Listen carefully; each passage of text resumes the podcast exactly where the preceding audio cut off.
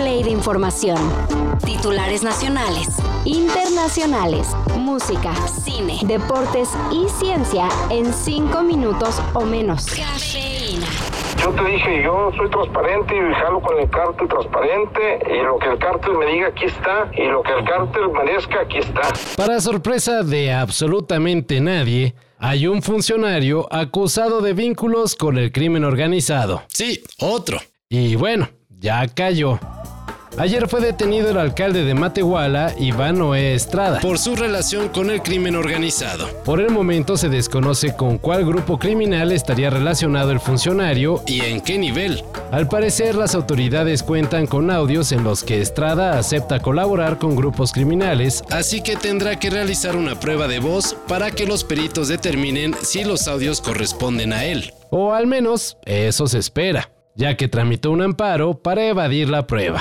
Yo sí se lo digo de frente. Y el día de mañana, o sea, ya no quiero enfrascarme en esto, porque también hay mucho material de él, y de él sí, diciendo para quién trabajaba. Se acabó el calentamiento global.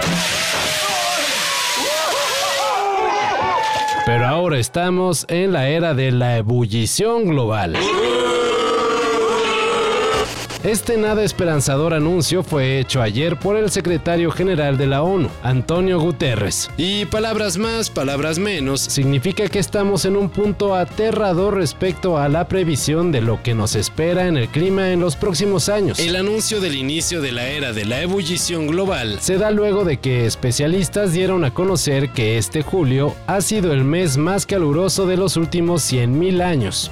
Y como va la cosa, los calores serán cada vez más intensos y más prolongados. A menos que hagamos algo. Parece que todavía se puede, al menos para que el impacto no sea tan grave. Toda la energía de los corridos belicosos se dejará escuchar el próximo 11 de noviembre en el Foro Sol. Porque sí, aunque se presentará en el mismo lugar en septiembre como parte del Arre Festival, Peso Pluma tendrá un concierto para él solito en el gigante de Churubusco como parte de su doble P Tour. Me levanto un baño y luego me pongo a forjar.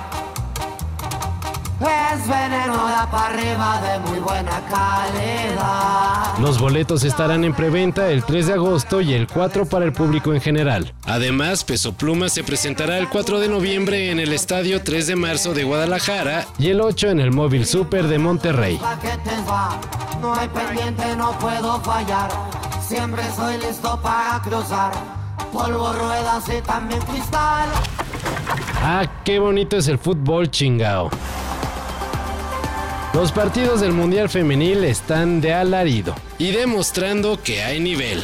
Ahí nomás Países Bajos le dio batalla a la campeona selección de Estados Unidos, la cual a duras penas consiguió sacar el empate. La fase de grupos va madurando, con Vietnam ya fuera de caer ante Portugal. Y pues ya mero se viene la fase de matar o morir.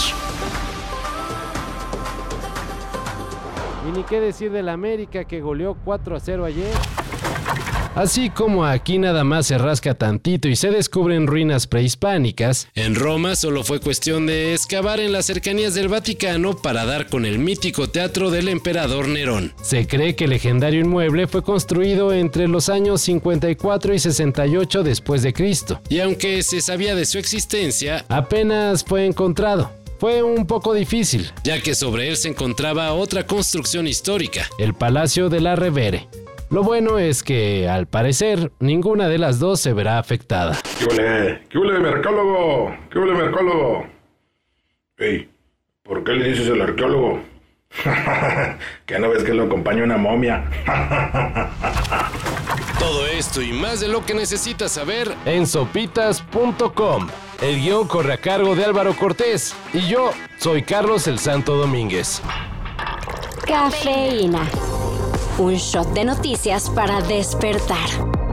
Lunes a viernes por sopitas.com. Y donde sea que escuches podcasts.